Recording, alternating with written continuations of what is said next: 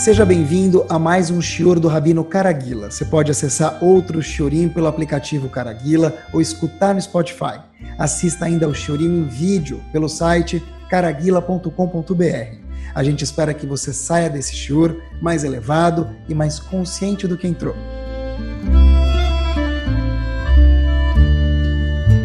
Muito boa noite. Gostaria de falar com vocês, Bezerra Hashem, hoje, sobre um assunto. É o seguinte, tentem imaginar quem que é um homem, um Yehudi, igual que existe o super-homem, um super Yehudi. O que, que seria isso? Tentem imaginar um caso, uma pessoa que faz todos os dias filar de manhã cedo, com o minyan ele reza cedo, e em seguida ele estuda uma hora. Essa pessoa ficou na sinagoga uma hora para Shacharit, mais uma hora ele ficou durante o estudo posterior a Tfilah.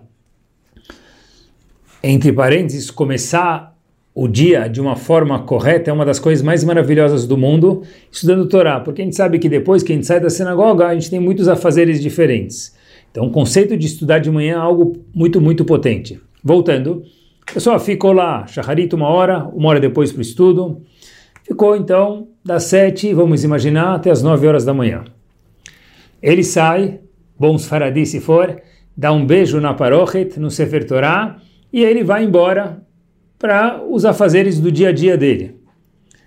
Posteriormente, ele volta para Minchai Arvit. Minchai Arvit ele volta de novo para a sinagoga. Ele fica lá no melhor dos casos, 30 minutos, Minha 15, Arvit mais 15, são 30 minutos mais ou menos, ele estuda mais uma hora à noite. Fiquei pensando, esse Eudi, que é uma pessoa maravilhosa, de manhã, Minyan, reza com Minyan. À tarde, reza com Minyan. De manhã, não sai da sinagoga sem ter estudado uma hora. À noite, não sai da sinagoga depois de Minchai Arvit sem ter estudado mais uma hora. Esse super Eudi, que tem como todo outro ser humano, 24 horas no dia, ele ficou quantas horas do dia dele num lugar de Kedushá no Beta Knesset? Ele acabou ficando uma hora de manhã, de Torá, uma hora de reza, deu duas horas, mais meia hora à tarde de Minhai e uma hora de estudo. São três horas e meia de Torá e Tfilá naquele dia impactante, algo maravilhoso. Mas é bom a gente saber que tem muitos Eudim assim ao redor do globo no mundo que todos os dias rezam com minyan, estudam uma hora de manhã, uma hora de tarde, alguns outros até mais. Mas, atenção, o dia tem 24 horas.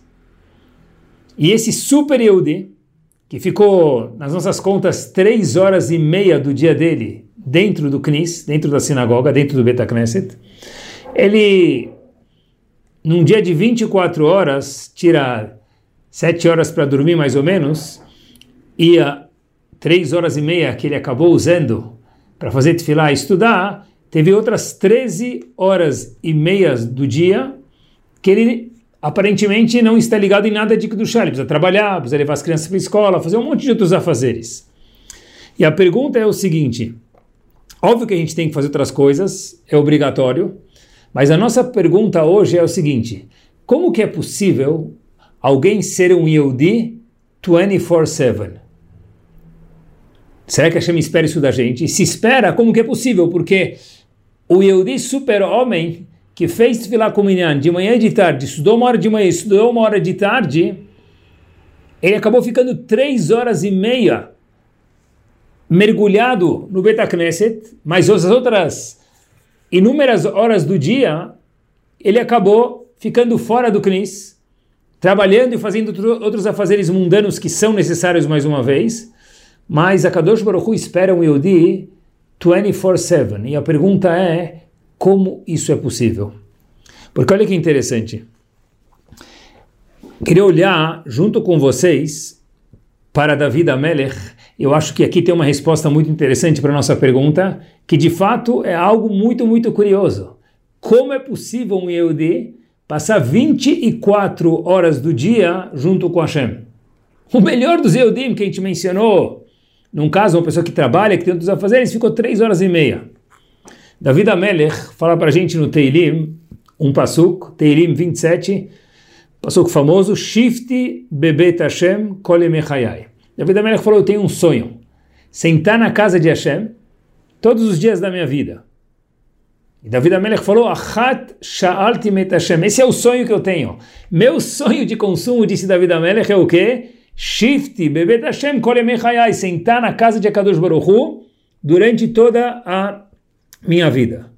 Pergunta é, é o seguinte, David Amelech, a gente conhece ele pela famosa musiquinha David Melech Israel Chai Vekayam, mas ele era muito mais do que uma musiquinha, porque para ser um rei dentro do povo, quem lê o Tanakh, ou quem lê o Teilim, ou quem lê a em muitos lugares, vê que David Amelech tinha muitas funções. David Amelech tinha que saber alachot entre marido e mulher. As pessoas vinham perguntar para ele, conta a Gemara para a gente.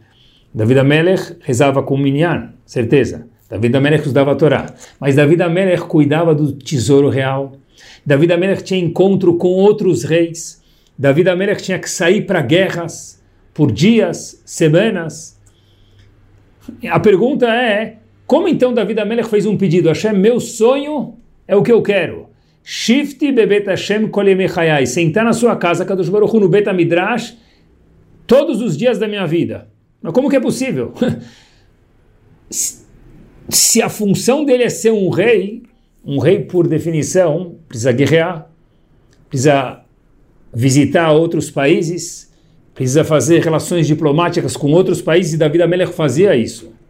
Como pode ser que David Amelech pediu, eu quero ficar, não é um sonho para o futuro. Está pedindo para Hashem, me ajuda a fazer isso, como um rei ainda. E como isso é possível? E a segunda pergunta que tem, e talvez por coincidência ou não, também com David Amelech, é o seguinte, ambas vão ajudar a gente a responder como que é possível ter um Yehudi 24-7. Porque é algo que não é fácil. Mesmo um Avrech, que Baruch Hashem estuda, ele também tem horário de almoço, horário de janta, também vai para casa. Como que ele pode estar com Hashem o dia inteiro? O segundo ponto que eu queria mencionar para vocês de David Amelech, a gente responde as duas perguntas juntas de David e desenvolve o nosso Shur Bezrat Hashem, é o seguinte. Agmará no Tratado de Shabat, na página 30a, conta para a gente algo muito interessante. David Amelech pediu para Hashem o seguinte: Hashem, por favor, me conta uma coisa. Quando vai expirar o meu tempo de vida nesse mundo? Ou seja, até que dia eu vou ficar vivo? Hashem disse para ele: Olha, essa é uma, esse é um dos decretos que eu, a Kadosh Baruch Hu, dizendo, coloquei no mundo, que eu não revelo para pessoa alguma.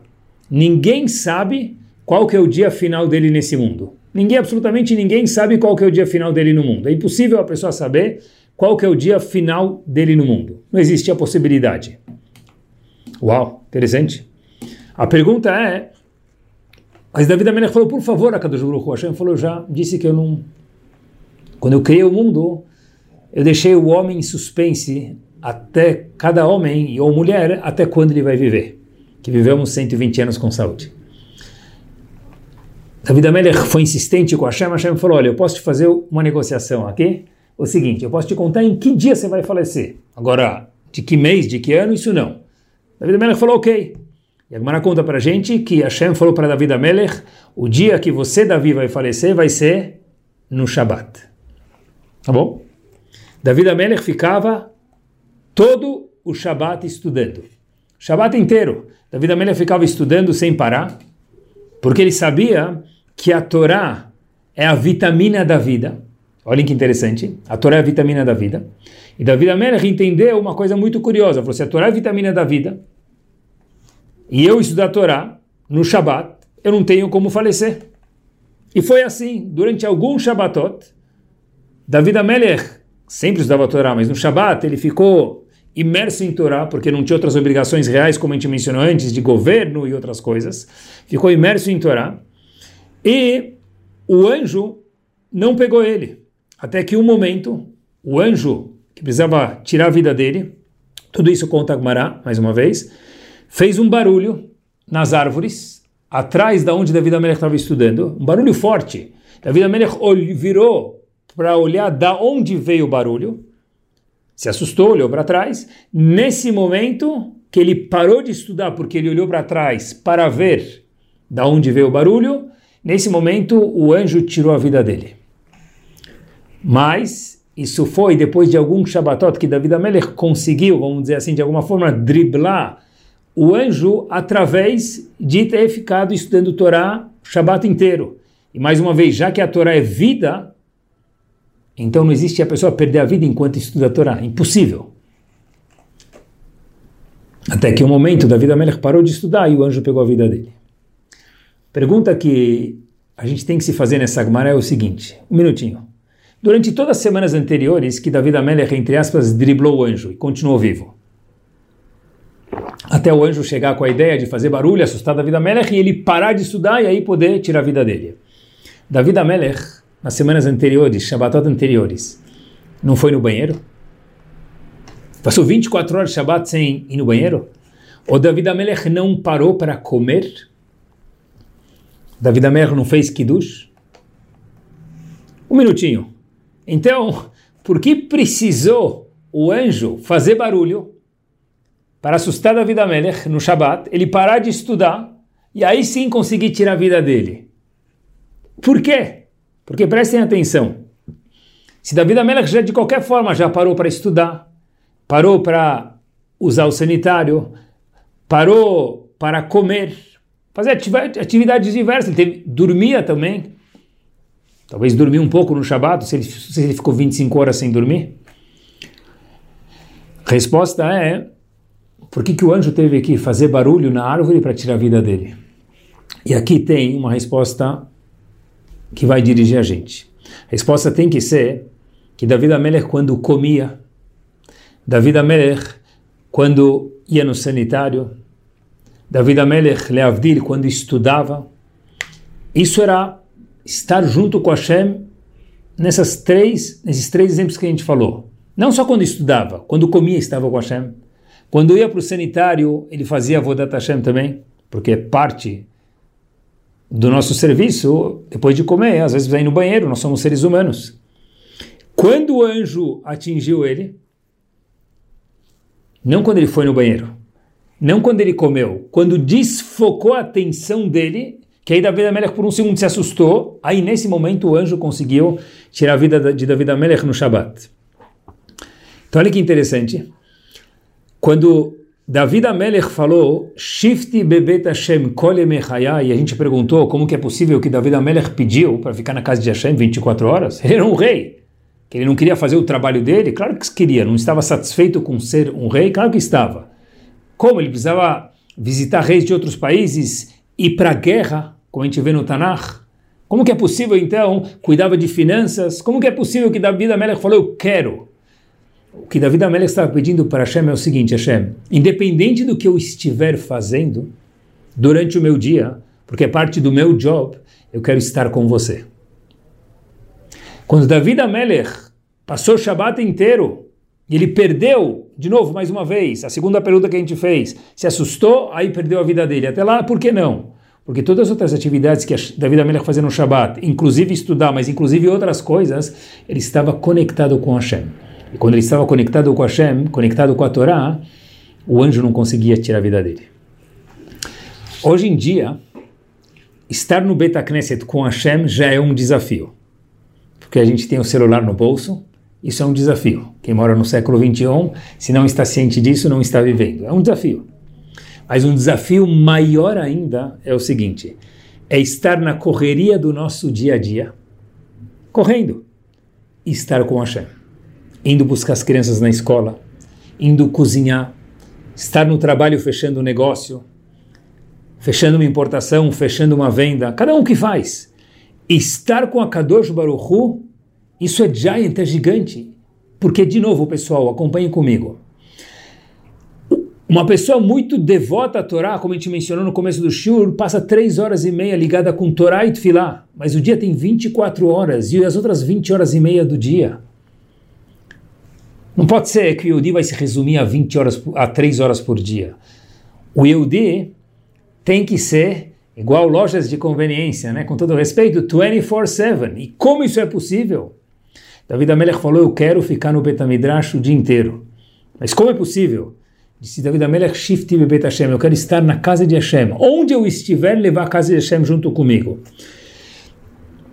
É muito mais difícil estar com Hashem na rua do que quando a gente está na sinagoga. Mais uma vez, estar na sinagoga também é um desafio, estar com Hashem, porque a gente está, às vezes, sem querer, com a cabeça em outros lugares, mas estar com a Kadosh Baruch Hu, na rua, na estrada, isso mesmo, na rua, nos negócios, na natação, na corrida, tudo que a gente faz, estar com a Kadosh Baruch Hu é difícil.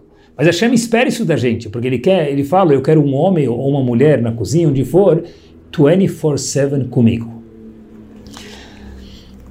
Vamos tentar abordar hoje, entender isso melhor e ver formas de como fazer isso, porque a gente sim consegue. Eu vi uma história, a história se passou em Israel, em Oshanarabá. Olha o que quer dizer estar com a Kadosh Baruch.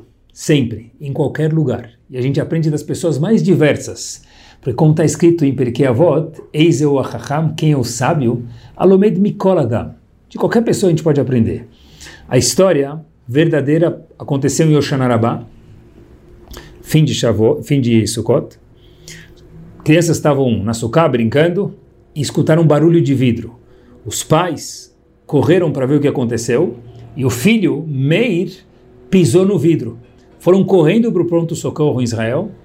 Demorou quatro horas naquela ocasião para serem atendidos. Parece que todo mundo decidiu se machucar. O médico, depois de quatro horas, fala para o pai: de Meir, olha, aqui não adianta dar pontos, a gente vai precisar fazer alguma coisa um pouquinho mais invasiva para poder ajudar o seu filho. Ok. O pai até perguntou por que não me mandou para o hospital antes. Depois de quatro horas, a gente aqui na fila, conta isso aqui para gente. Tá bom. Eles foram para um hospital chamado Tela Shomer, na fila, sentados, esperando a vez deles serem atendidos. Do lado do pai de Meir, estava Meir com o pai dele, do lado deles tinha um jovem de jaqueta de couro e rabo de cavalo, um outro Yudi. E o pai do Meir, para puxar papo, pergunta para eles: Olha, quanto tempo, há quanto tempo vocês estão esperando serem atendidos? Pergunta para esse jovem de jaqueta de couro e rabo de cavalo. Esse jovem mexendo no celular deu pouca bola para o pai de Meir. De repente, mais uma vez, o pai de Meir queria desabafar com alguém enquanto ele esperava a vez dele no, no hospital.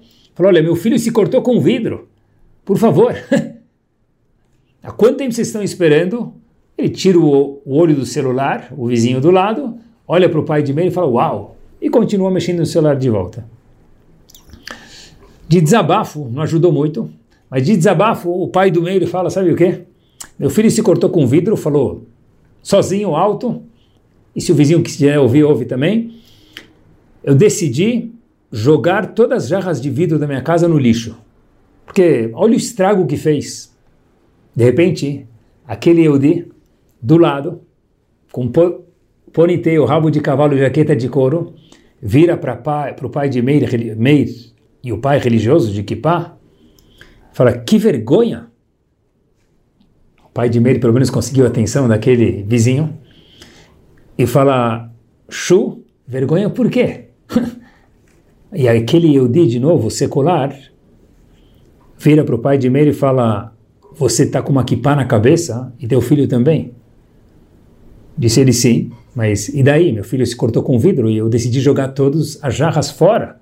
Acho que é uma decisão boa. Disse aquele Yehudi secular para ele o seguinte, você não acredita em Hashem? Você acha que se fosse jarra de plástico não teria acontecido? Uau! Quando o pai do Meir escutou isso, falou: Uau! Olha a lição que esse vizinho, que eu nem conheço quem é, está me ensinando. Esqueci de Hashem no meio de tudo isso. E disse aquele vizinho para o pai do Meir agora já, ainda na espera para ser atendido mais uma vez, agora no hospital, vou te contar algo que mudou minha vida. Aquele indivíduo secular, vamos chamar ele de Reuven, falando para o pai de Meir, Meir aquele menino que tinha se machucado com o vidro. Reuven fala o seguinte: Olha, eu moro num lugar chamado Roda Sharon. E eu moro numa casa ao lado de um Betacneset de uma sinagoga. E todo ano, set, agosto e setembro, para mim, a vida é horrível. Pergunta o pai de Meire para ele, mas por quê? Ele, por quê? Disse Reuven. Porque tem aquele barulho 5 da manhã, vocês religiosos acordam 5 da manhã para fazer selichot. Atazaram minha vida, eu não consigo mais dormir. 5 da manhã a sinagoga começa a borbulhar, fazer barulho, todo mundo rezar lá, depende, decide rezar, em vez de rezar 6 e meia, começa às 5 da manhã. Eu não consigo mais dormir, eu preciso trabalhar no dia seguinte. Esse ano eu decidi uma coisa diferente. Eu acordei às três e meia da manhã, coloquei alarme, três e meia antes das cinco, quando vocês chegam, e eu digo religiosos, e eu fui lá na caixa de força, peguei meu dedo, puxei os fios, e todo mundo chega no Betacneset, está no escuro, ninguém consegue rezar. Disse Reuven, eu tive dois dias de silêncio, foram magníficos. Eu acordei às sete da manhã, me troquei, fiz a barba, passei meu perfume e fui trabalhar direto. O problema é que a alegria de pobre dura pouco. Três dias depois, no terceiro dia, eles consertaram a eletricidade da sinagoga. E eu, sem nenhum sentimento de culpa, de novo, no quarto dia, quinto dia, fui lá e arranquei os fios de novo. Isso mesmo. É, eu não estava nem aí. Eu fui trabalhar dormi de novo direito, porque ninguém conseguia, eles não conseguiam fazer barulho, porque a sinagoga estava escuro, sem luz mais uma vez. Dormi direito, fui trabalhar. Eu chego no trabalho, eu estava mexendo num aparato e cai em cima do meu dedo algo muito, muito, muito pesado. Dói muito. Eu vou para o doutor, correndo naquele mesmo dia, e o doutor fala: Olha, eu vou puxar o seu dedo, vai doer muito. Se prepara, mas eu vou colocar ele de volta. O dedo só saiu do lugar ok? O dedo nem se mexia. Fui no doutor, ele puxou meu dedo, doeu muito, eu vi estrelas. Falei, uff, fui tentar mexer o dedo, ele não se mexia. O doutor falou, que estranho. Um minuto, me permite mais uma vez. Aquele israelense, o vento estava com muita dor, falou, tá bom. Puxou, viu estrelas. Ele falou, tá bom, agora sim. E o dedo não se mexia. O doutor falou, agora é minha honra. Terceira vez puxa o dedo, Reuven falou, agora chega, é muita dor. E não resolveu nada, o dedo não voltava para o lugar. Até que o doutor fala, olha, eu nunca vi isso na minha vida. Vamos fazer o seguinte, vamos imobilizar o seu dedo, Reuven. Tudo isso contando aquele senhor de ponytail e jaqueta de couro para o pai de Reuven na fila esperando ambos serem atendidos. Vou imobilizar o seu dedo, disse o médico para Reuven. Duas semanas, daqui duas semanas a gente vai fazer a mesma coisa e certeza vai voltar. Depois de duas semanas, ele volta lá, tenta e não adiantou nada. O doutor fala: Eu nunca vi isso na minha vida, eu tenho dezenas de anos de prática, não sei o que aconteceu, sempre que acontece isso de cair o dedo e a gente fez exame, está só fora do lugar, só puxar a volta. Mas eu sugiro você ir fazer uma consulta com o Dr. Lieberman, que é um expert. E qualquer caso que é uma exceção, como é o seu caso, ele vai conseguir tratar. Ok, entre eu estar com o dedo mobilizado e marcar minha consulta com o Dr. Lieberman e agendar aí, eu volto para casa um dos dias, batem na minha porta. Quem era? As pessoas da sinagoga. Eles falam: Olha, você é vizinho, a gente escutou falar que você entende de computação, de outras coisas. Talvez você pode ajudar a gente no, na eletricidade do, do, da nossa sinagoga, que parece que tem alguém que veio aí já duas, três vezes, puxou os cabos e a gente não consegue rezar de manhã. A gente precisa recoloca de volta os cabos, talvez o senhor entenda de eletricidade. Tudo isso falando das pessoas da sinagoga para esse tal de Reuven. Ele disse, olha para si mesmo, fica um pouco pensativo, agora com, já com um pouco de consciência pesada. Ele fala, olha, pode deixar comigo. Vai ser consertado, eu sei consertar. Isso nunca mais vai acontecer. As pessoas da sinagoga falam para ele, um minutinho, como você sabe que isso não vai mais acontecer? Aconteceu no meio da noite, a gente nem sabe quem foi. Ele fala, nunca mais vai acontecer, eu garanto para vocês.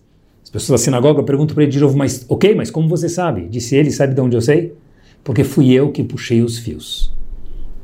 E eu queria pedir para vocês desculpa. As pessoas olham uma para outra e falam: tá bom, a gente aceita. E aproveitando, eu queria me arrepender de verdade e fazer uma doação para a sinagoga. Melhorar toda a parte elétrica. Já que eu errei nisso, eu quero consertar isso. As pessoas da sinagoga, bons Eudim, falam: olha, a gente já tem, tem um plano para isso e custa 36 mil shkalim. No mesmo momento, esse senhor Euvênio falou: é meu. Eu vou consertar isso, trocar a fiação e eu prometo nunca mais fazer isso, eu me arrependo. E eu sei porque meu dedo está doendo, porque eu peguei meu dedo e puxei os fios algumas vezes do Betacneset.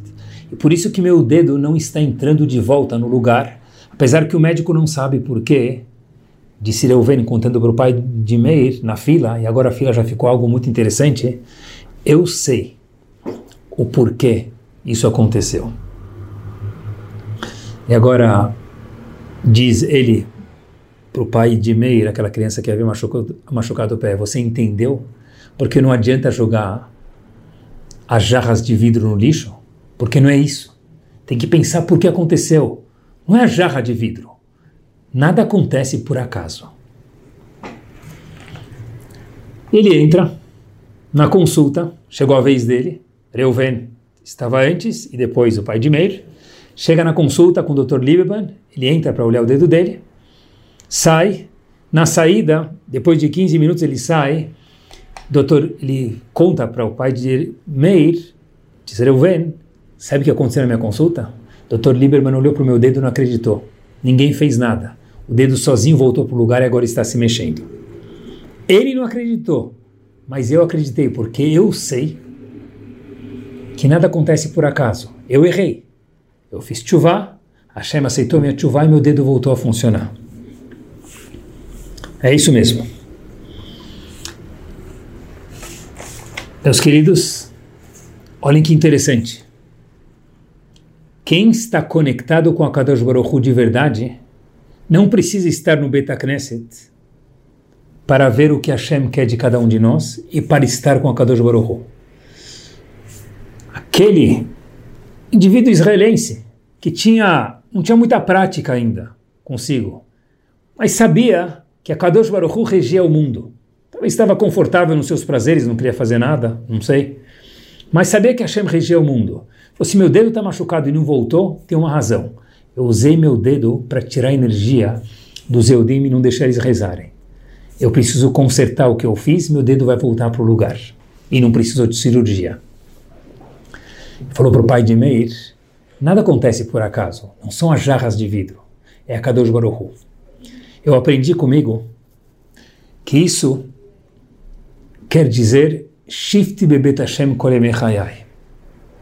Estar com Hashem aonde a gente estiver. É pensar o que Hashem quer de mim nesse momento. Como que eu posso, nesse momento que eu estou na fábrica, eu estou na escola, eu estou na cozinha, eu estou no elevador, como eu posso me comportar como um Yehudi? Talvez, às vezes, escutando uma música, relaxando. Que tipo de música? Talvez escutando um shiur. Talvez é pensando em alguém, em ajudar alguém a fazer chesed, porque tem gente que precisa. O meu business pode virar um Betamigdash também. Porque Hashem sabe que a gente não vai ficar 24 horas na sinagoga. Nem quem ficava no, no, beta, no Betamigdash não ficava lá só os Koanim, alguns dormiam lá, todo o resto do povo ia de manhã à noite o Betamigdash fechava, não funcionava mais. Como que a pessoa pode morar? Bebet Hashem kolye mechayai, pediu David Amelech. À noite não funciona o Betamigdash. Resposta é que a pessoa, onde estar, ele pode ele ser um Betamigdash. Óbvio, quando ele pode estudar e rezar e fazer as filotas, as obrigações dele, ele tem que se disponibilizar a isso. Mas quando a gente tem outras funções, entender que isso é parte da Vodat Hashem. Aquele vizinho na fila do hospital entendeu que tudo tem uma razão. E se tudo tem uma razão, isso é chamado viver com a Kadosh Baruch Hu. Fiquei pensando um pouquinho, olha que interessante. O que, que impressionou para o, vamos dar um passo adiante, o que, que impressionou para o referente a Yosef? Olha que interessante, queridos. Paró, resumindo a história bastante, chama Yosef, ele tem um sonho que não consegue ser interpretado, e ninguém interpreta para ele, chega Yosef lá. Uma das coisas que impressionou bastante o faraó foi o fato de, fora que Yosef interpretou os sonhos, óbvio, foi o fato que Yosef sempre falava, olha, se Hashem me contar o sonho eu te passo, o que Hashem me contar eu passo, e ele sempre tinha o um nome de Akadosh Baruch Hu na boca dele. Foi isso que impressionou o Paró referente a Yosef. Olha que interessante. Yosef estava num, numa prisão durante 12 anos. Não estava no Betamidrash. Yosef, quando estava no palácio, falava o nome de Hashem muitas vezes. Não era Baruch Hashem. Era um Baruch Hashem pesado, carregado. Pesado não de tristeza, pesado de conteúdo. Porque quando ele dizia Baruch Hashem, era entender deep down que era de verdade Baruch Hashem. Eu fiz um business hoje, Baruch Hashem. É muito mais Baruch Hashem do que Baruch eu, dono do business. Eu fiz um bolo hoje que Baruch Hashem ficou gostoso. Óbvio que eu participei do bolo, eu estou feliz, mas é muito mais Baruch Hashem do que eu. Isso é viver com a Kadosh Baruch fora do Betacneset. É um, é um desafio muito grande, isso precisa de um exercício diário e cada vez gradual para que a gente possa trazer a Kadosh Baruch cada vez mais para o nosso mundo, porque a maioria do dia a gente não vive no Betacneset, nem mesmo talvez em Yom Kippur. E o ano não é somente Yom Kippur. As nossas intervenções, interações com o mundo são fora da sinagoga. Casa, trabalho. Um Yehudi que pensa como um Yehudi, que anda com Hashem, ele faz Kiddush Hashem. E a maior Kiddush Hashem que a pessoa faz é fora da sinagoga.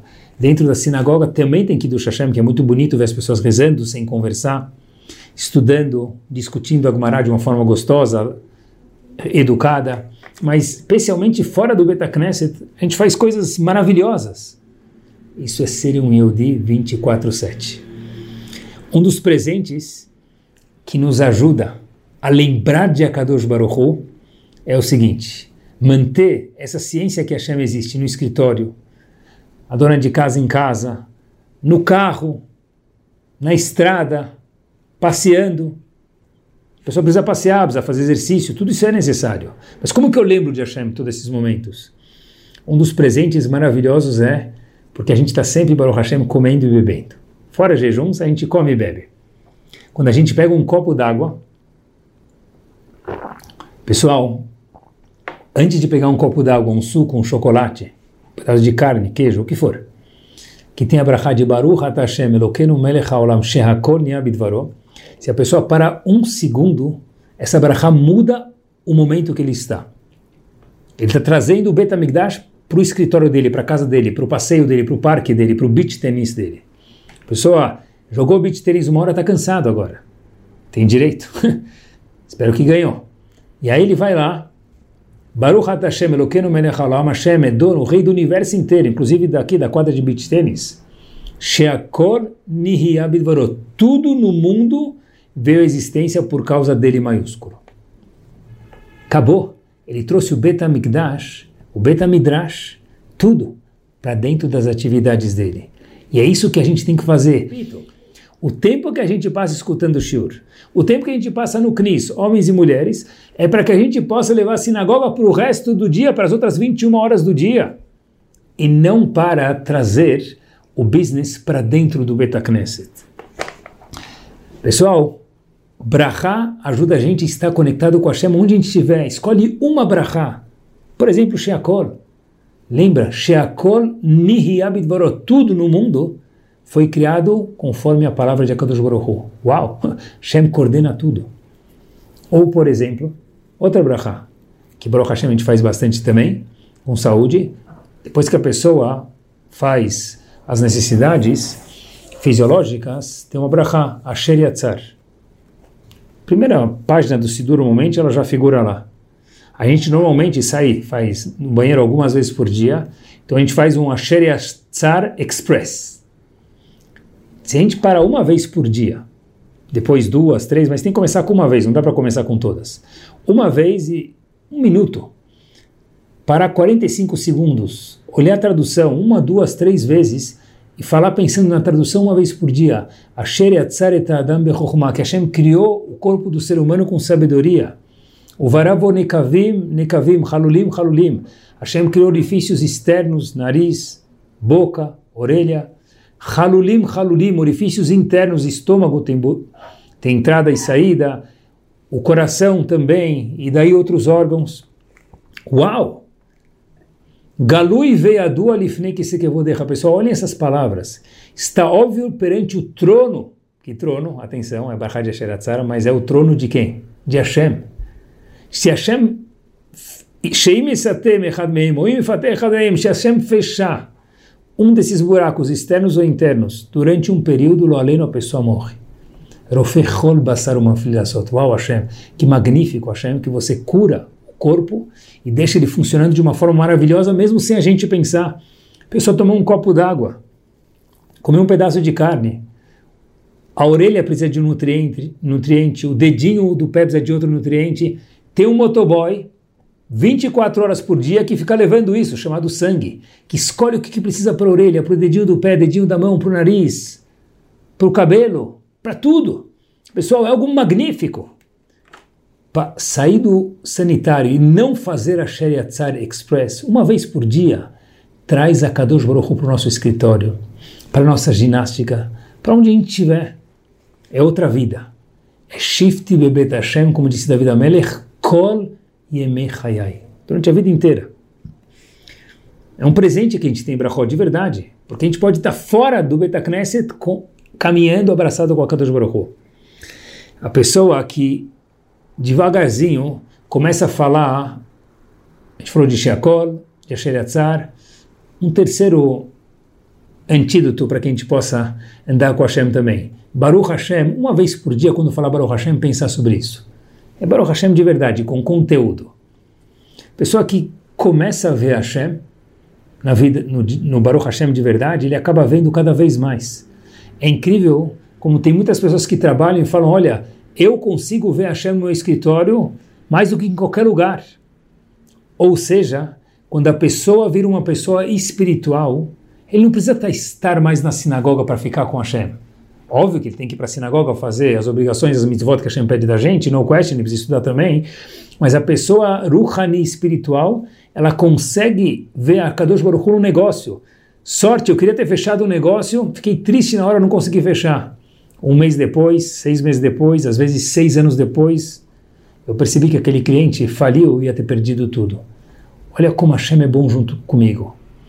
Pessoal, é estar com Hashem aonde a gente estiver, porque quando a gente muda, a gente leva Hashem aonde a gente estiver, a gente encontra Kadosh Baruch em qualquer lugar. Ou seja, o problema é que a gente mencionou no começo do shiur, pessoa reza uma hora de manhã, estuda mais uma hora, dá um beijo na parochet, ele volta 12 horas depois, 10 horas depois para Minchai Arvit. Nessas 10 horas, ele ficou longe de Hashem. Ele faz Minchai Arvit, estuda mais uma hora, depois tem mais 10 horas até Shacharit do dia seguinte longe de Hashem. São 3 horas por dia que ele se aproximou de Hashem, 3 horas e meia. Isso porque ele estuda 2 horas por dia, que é o Super Yehudi. E as outras 20 horas e meia do dia, ele ficou longe. A pessoa não se desliga de Hashem. Se a gente treinar usar os presentes que Hashem deu para a gente. Por exemplo, o brachot que a gente falou hoje. Sheakol, Asher Yatzar. Baruch Hashem, falar com um pouco mais de conteúdo, a gente consegue carregar Hashem aonde a gente estiver. Porque prestem atenção, queridos, vou falar um, uma ideia e eu termino com uma história. Quando a gente fala, um dos capítulos do Teilim, que ele é muito famoso, feito por David Amelech, David Amelech disse, olha que interessante, Ashrei Yoshve Betecha Odi Halilu Hasela. Qual a tradução? Sortudo, Yahu, Ashrei, sortudo, Yoshve, aqueles que sentam, Betecha na sua casa, ai Ashe, Odi Halilu Hasela, eles vão continuar louvando você, Akadosh Baruch Hu. Então quem é sortudo? Quem senta na casa de Hashem. Famoso Ashrei. Diz Rav Hirsch, não é verdade. O Pasuk fala Ashrei Yoshve Betecha. Se fosse sortudo é quem mora na casa de Hashem, deveria estar escrito o que, queridos? Ashrei Yoshvei Bebetecha. Sortudo é quem está na, na sua casa. O Passuk lê mais uma vez, a gente fala tantas vezes que talvez a gente nunca percebeu. Ashrei Yoshve Beterra, não Bebeterra. Qual a diferença?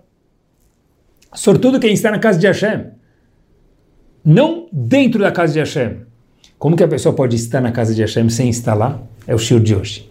Tentar levar a Kadosh Baruch Hu onde ele estiver.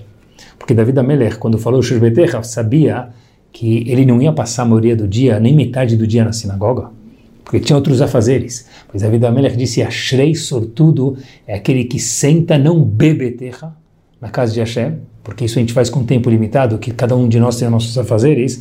Ashrei yoshve beterra, aquele que senta na casa de Hashem aonde? Aonde ele estiver.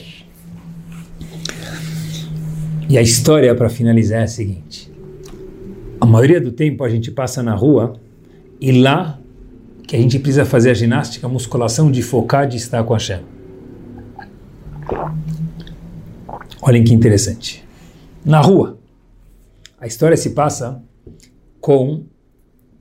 Tem um senhor, história verídica, que ele é Rosh Kolel, numa cidade chamada Bat Yam Israel. O Rosh Kolel quer dizer ele é o chefe de muitos Avrechim, pessoas que sentam e estudam, no sul de Tel Aviv, um lugar chamado Bat Yam.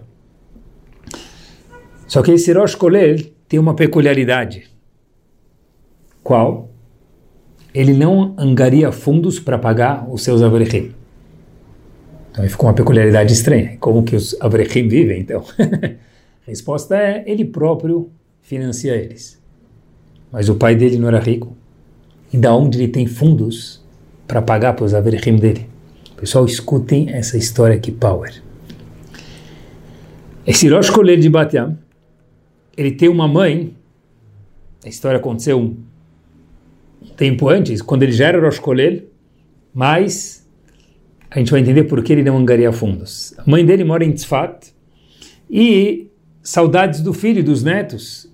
E para os filhos e netos, esse Rosh Kolel era filho dela, ia até lá, ele falou, olha mãe, eu preciso pegar um ônibus para Breibrak, depois para Tzfat, é muito enrolado. Para mim chegar na tua casa antes de Shabbat, a gente tem que sair sexta muito cedo e chegar sábado à noite muito tarde. A mãe fala, por favor, filho, eu estou com muita saudade de vocês. Tá bom. Então esse Rosh Kolel alugou o carro, não tinha carro pessoal, alugou o carro para ir de Batiam até Tzfat, onde a mãe morava. Mora. Shabbat maravilhoso, a mãe ficou com as crianças, eles se viram, cantaram, conversaram junto, passearam, até descansaram um pouco porque a mãe cuidou das crianças. E esse casal, o marido é o chefe do colégio, de repente voltando na estrada, de volta de Tzfat para Batiam, sábado à noite, olha para o painel do, do, do, carro e vê que tinha uma luz vermelha acesa. Óbvio, não estava acostumado a alugar carro